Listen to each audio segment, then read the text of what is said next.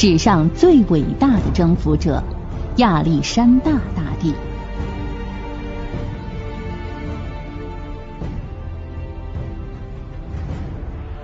有人说，人类的历史几乎就是一部战争史。站在战争史巅峰的，就是那批最伟大的军事家：凯撒大帝、拿破仑、铁木尔、成吉思汗、汉尼拔等等等等。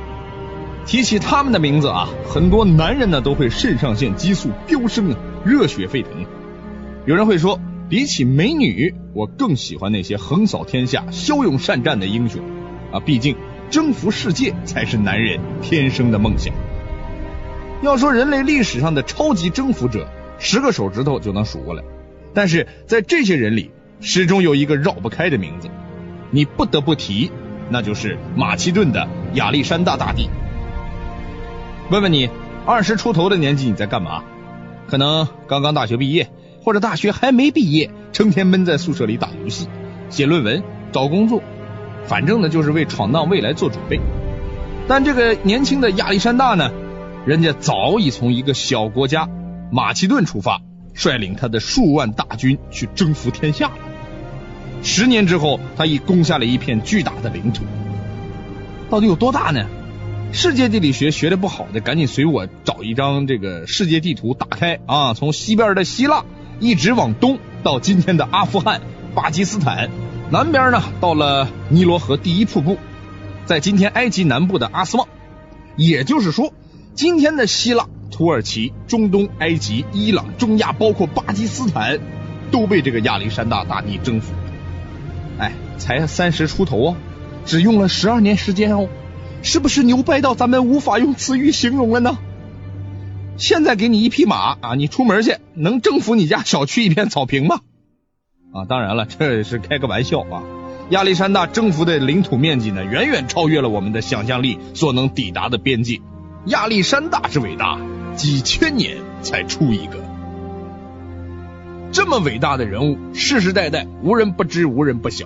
全世界的高中、大学课堂上，莫不有他的名字在游荡。文学、艺术、影视、娱乐，老也有他的身影出场。但是，这个老熟人真要细说起来。又是个天大的陌生人。关于他的生平、他的性格、他短暂的一生，都经历了些什么？他到底创建了怎样的辉煌？好像又全是一团迷雾。没办法，亚历山大大帝生活的时代是公元前三百多年，也就是我们中国的战国时期，距今太久远了啊！不要说咱们中国人是是一团迷雾，就算是普通的西方人，他也搞不清。那么。亚历山大这位史上最早的超级征服者，到底是怎样的环境造就了他？他又是如何一手缔造了亚历山大帝国的？今天呢，我就给大家带来一本全新的、最新的亚历山大传记《Alexander the Great》。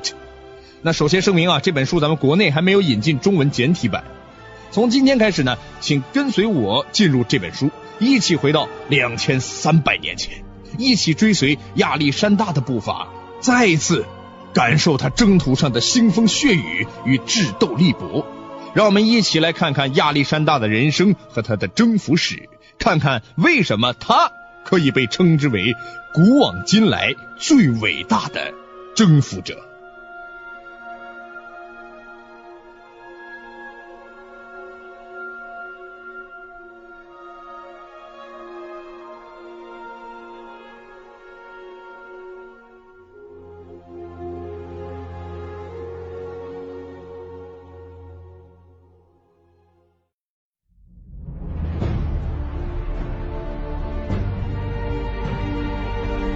两千多年前，亚历山大生活时期的希腊世界。公元前三百五十六年，亚历山大出生在希腊北部的马其顿王国。父亲腓力二世是马其顿王国的国王。那么，马其顿王国是个什么情况呢？要说清楚马其顿，咱们得先说说他的邻居，大名鼎鼎的希腊。在亚历山大出生的。公元前三百五十六年前后呢，曾经辉煌强大的希腊文明，这个时候已经大不如前了。我们知道，很多年前希腊就有了文明的印记，依旧创造出了灿烂的文化，同时也引来了波斯帝国的勃勃野心。希腊文明的死对头波斯帝国发源自伊朗高原，在很短的时间内就征服了中亚一带，随即进军了两河流域和埃及，所向披靡。后来呢，波斯占领了小亚细亚半岛上的希腊人城市，希腊诸邦和波斯的矛盾也就不需要遮遮掩掩了，双方索性撕破了脸皮，开始正式干架。从双方力量的对比来看呢，希腊明显是处于下风的，但是希腊人联合起来，经过顽强抗击，终于将强大的波斯人击退，赶走了强敌。希腊人都以为和平终于到来了，没曾想波斯人走后还没多久，内战就爆发了。斯巴达和雅典又打了起来，这一打就是三十年。这场著名的战争叫波罗奔尼撒战争，结果是雅典彻底失败，斯巴达赢了。结果呢，这霸主的宝座还没坐热，另一个城邦底比斯崛起，把不可一世的斯巴达打了个惨败。希腊霸主的宝座再次易主，打去打来，打来打去，无论是斯巴达还是底比斯，双方都没有一个赢家。只是可怜了希腊文明，在这样的内讧中耗尽了最后的力气。说完了希腊的乱糟糟啊，咱们可以说说马其顿了。因为就在希腊人内耗差不多的时候，马其顿人崛起了。马其顿在哪儿啊？希腊的东北部，又远又偏还落后。马其顿人到底从哪里来的？至今历史学家也没有搞清楚。史学家大体认为啊，马其顿人基本上是由各个民族混合形成的。当希腊人用文明引领世界的时候，马其顿人大部分还在山上放羊呢。啊，因为马其顿人举止粗俗，文化呢又基本为零，所以马其顿长期被排除在希腊的大家庭之外，被看作是野蛮人。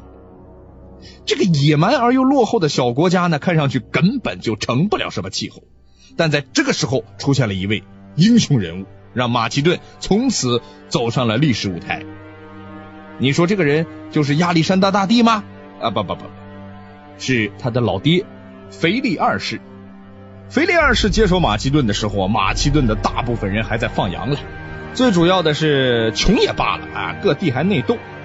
腓力二世上台之后呢，迅速平定了国内的内乱，又进行了一系列的改革，马其顿焕发出了勃勃的生机。但最厉害的是腓力的军事改革，让亚历山大得以继承了一个超级遗产，那就是闻名遐迩的马其顿方阵以及强悍的伙伴骑兵。在大名鼎鼎的罗马军团问世之前，马其顿方阵那是世界上最逆天的军事阵型啊！当然了，罗马军团问世那儿还是得一百多年以后的事情。那么马其顿方阵厉害在哪儿呢？亚历山大他爹啊，借鉴了希腊人的重步兵方阵。在那个基础上呢，进行了一些改革。马其顿方阵中的士兵，每个人都握着一根长达六米的长矛，前排平放，后排高举，依照严密的队形向前挺进，活像一个巨大的刺猬。在方阵的两侧呢，是由马其顿贵族子弟组成的精锐骑兵部队——伙伴骑兵。作战时呢，中间的马其顿方阵向前挺进，啊，坚不可摧，压制敌人的部队。这个时候呢，骑兵再从两翼出击，在这种组合的冲击下，敌军除了全面崩溃啊，基本也没有啥的结局啊。有了这样一把利器呢，腓力二世开始对希腊世界就开始产生一些想法了啊。呃，不只有想法，更有直接行动啊。趁着希腊的内乱呢，腓力二世入侵希腊，并且迅速取得了胜利。估计啊，腓力二世做梦也没有想到啊，这么大的一个希腊。这么一个百万波斯大军都无法啃下的硬骨头，就这样被他征服了。就在腓力二世励精图治、壮大马其顿王国的时候啊，他的儿子亚历山大降生了。应该说，这个腓力二世这个人呐，实在是太不幸了。谁让他生了一个空拽酷炫、屌炸天的儿子呢？弄得他自己赫赫的功绩全被这个臭小子的光辉掩盖了啊！这也没法正所谓前人种树，后人乘凉。在历史上也有很多这样的例子。好了，介绍完当时的希腊历史，我们这就正式进入亚历山大大帝的故事。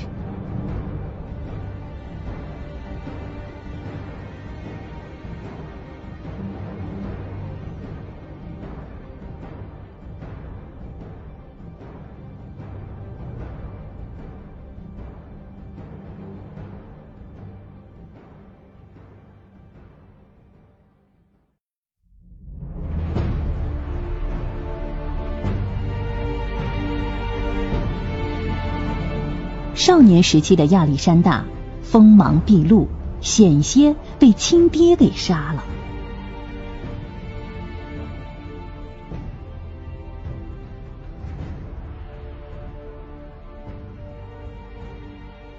俗话说呀，生男生女都一样，关键还得看培养啊。估计腓力二世对子女的教育呢是非常重视。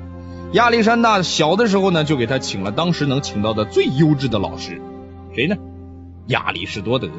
是的，您没听错啊，亚历山大的老师就是西方哲学史上执牛耳的大神级人物亚里士多德。有名师呢，也不一定能成大才啊，关键呢还得靠自个儿。亚历山大呢，打小就好读书。那个时候呢，估计也没有什么书看啊，这他就把自己喜欢的荷马史诗和希腊神话故事啊读了个烂熟，喜欢到什么程度呢？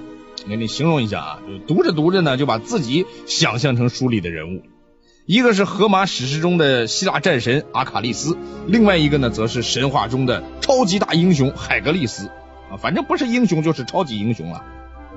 嗯，爱读书，爱幻想，崇尚英雄主义。如果呢，只是这样的话呢，这个顶多也就是个两千年前的中二少年。但咱们说的毕竟是亚历山大呀，人家打小就闪耀着智慧的光芒，有多聪明呢？啊，我来跟您继续说说。亚历山大十三岁的时候，有人向他爹展示了一匹绝美的骏马，价格呢是高的吓人。对方声称这匹马可以踏过一切障碍，那只是无人可以驾驭。腓力二世琢磨着，哎呀，这个马呢倒是个真是好马啊，但是也他妈太贵了啊！哎，算了吧，算了。话音未落，亚历山大连忙说：“哎，爹爹，咱这样，这么漂亮的马必须买下来呀！”腓力二世一听，我靠，臭小子，你以为你爹不喜欢这马啊？这下好了，被儿子弄得一身尴尬。腓力二世直接赶紧自个儿给自己找个台阶下，他不耐烦的扔了一句：“啊，行行行行，这样。”这马，你小子要是能骑上去驯服它，我们立马掏钱买，好不好？腓力呢，满以为这话能堵住亚历山大的嘴，毕竟那个时候亚历山大还是个乳臭未干的毛孩子嘛，怎么可能骑得上这么彪悍的大马呢？更别说驯服它。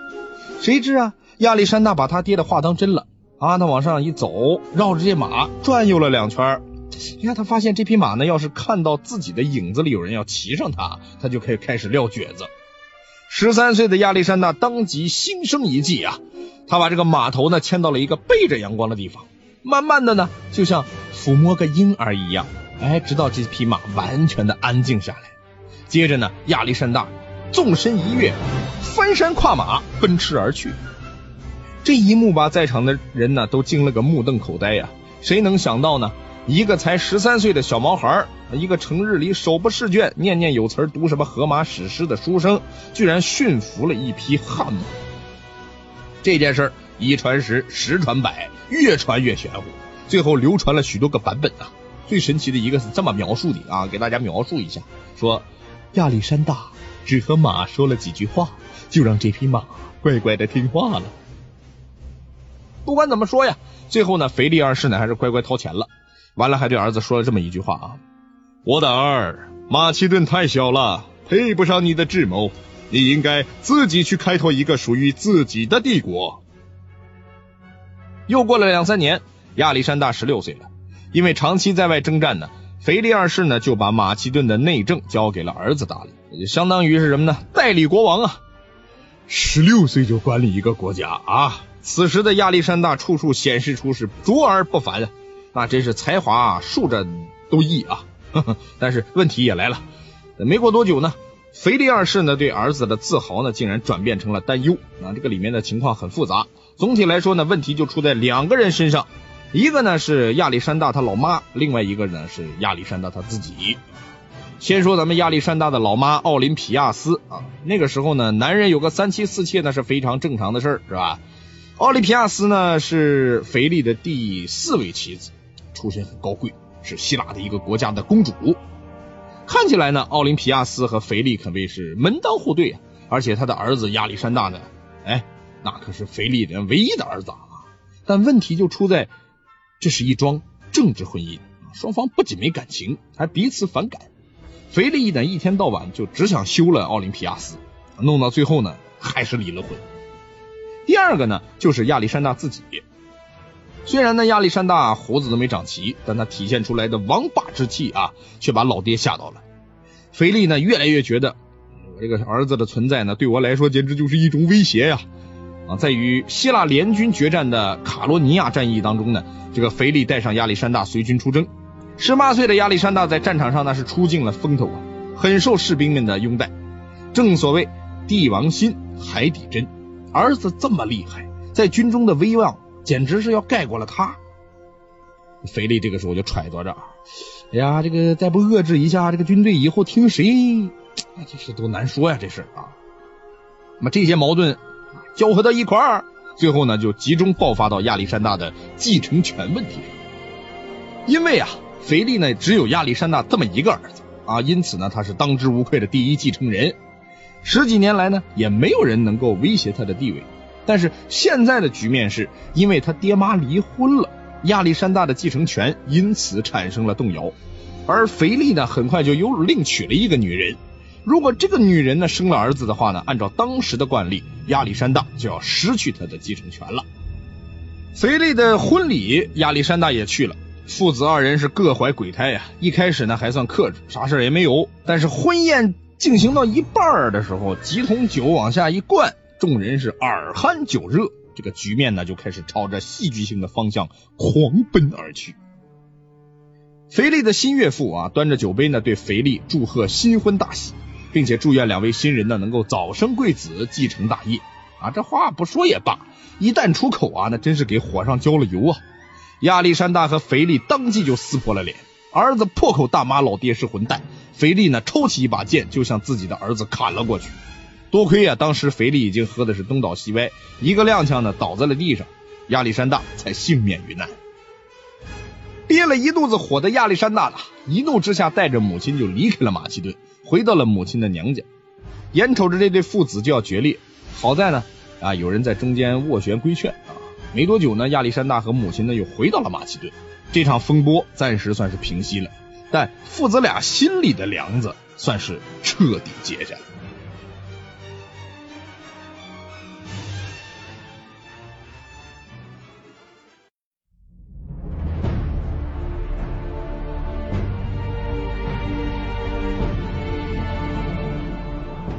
巩固统治，让希腊人彻底臣服。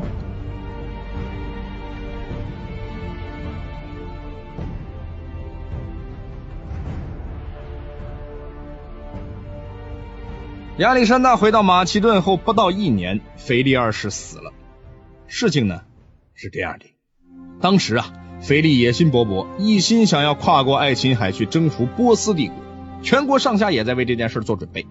不过在此之前呢，腓力还打算完成几件大事，其中一件就是送自己的女儿，也就是亚历山大的妹妹出嫁。那一天的盛大婚礼呢，吸引了许多宾客。就在腓力跟来宾一一敬酒的时候，有个人突然就拔出了短剑，刺入了腓力的胸膛。可怜腓力征战二十年，大大小小的仗都挺过来了，就这样在自己女儿的婚礼上被人刺杀身亡。那么这个刺杀腓力的人是谁呢？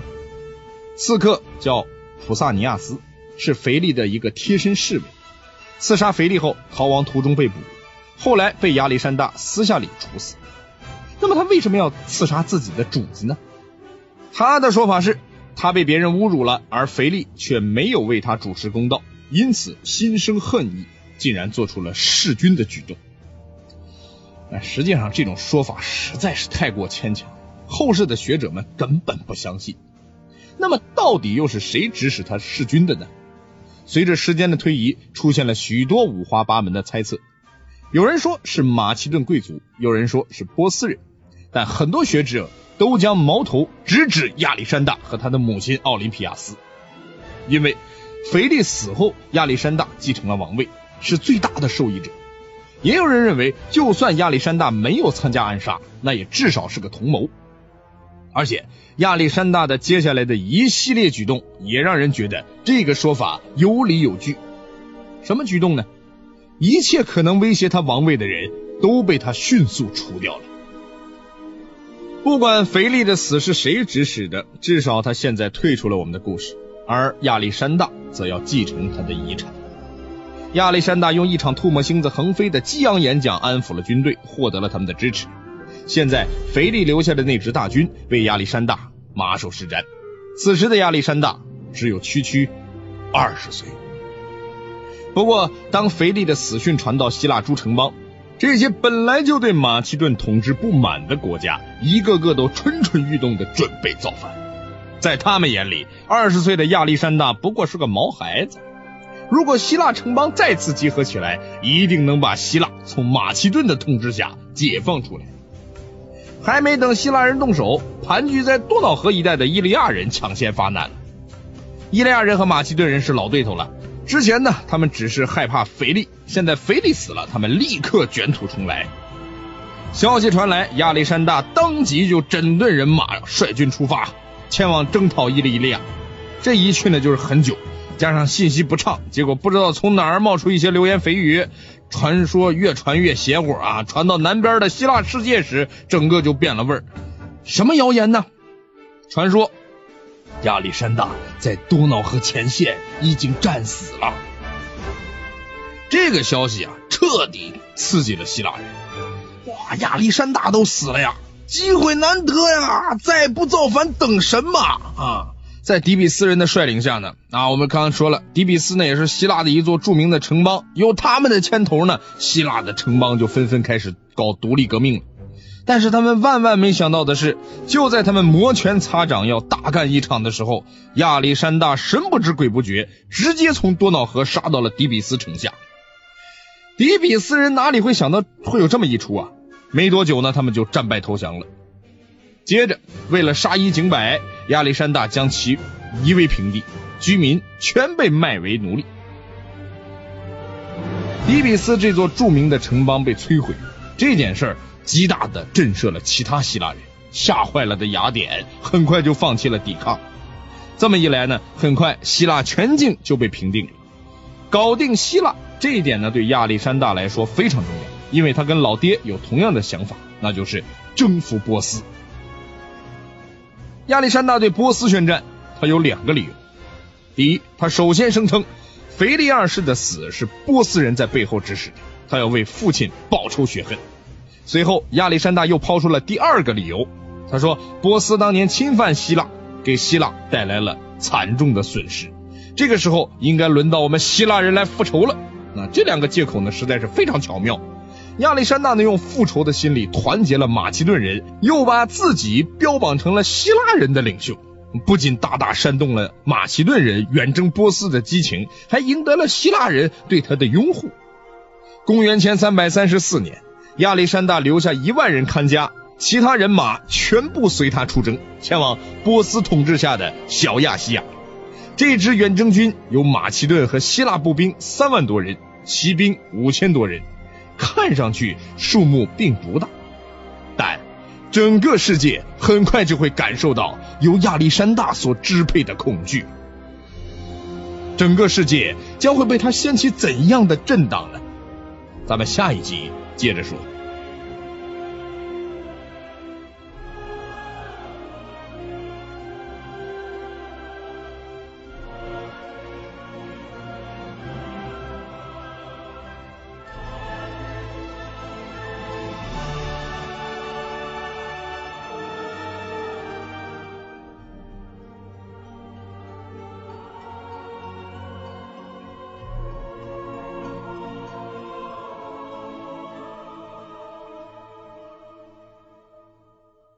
本节目由路上读书授权喜马拉雅 FM 独家播出。